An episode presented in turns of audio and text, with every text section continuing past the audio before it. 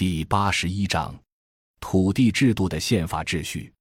中国现行土地制度是经过新民主主义革命和社会主义改造所形成的。土地实行公有制，是基本生产资料。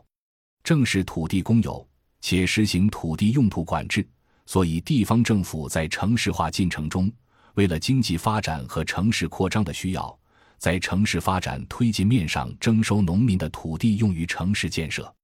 地方政府征收的农民土地，一部分用于基础设施和公益事业建设，一部分用于工业建设，还有一部分用于商住。地方政府征地是按农地进行补偿，而征收用于建设的土地，其中用于经营性开发的部分，通过招拍挂，以远高于征地价格卖出。差价成为地方政府的土地出让金收入或土地财政收入，这部分土地财政收入主要用于建设城市基础设施。良好的城市基础设施是城市经济发展与市民生活便捷的润滑剂，进一步推动城市的扩张，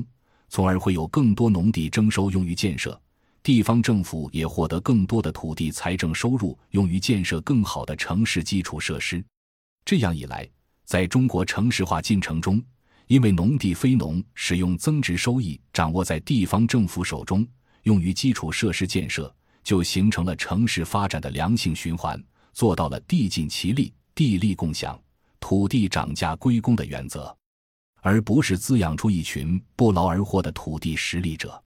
正是经历两次革命所形成的中国土地公有制。使中国城市化快速发展中没有形成土地实力阶级，中国土地制度所具有的优越性使中国城市发展进入到良性循环中。当前中国经济奇迹中的重要一环就是中国先进的土地制度。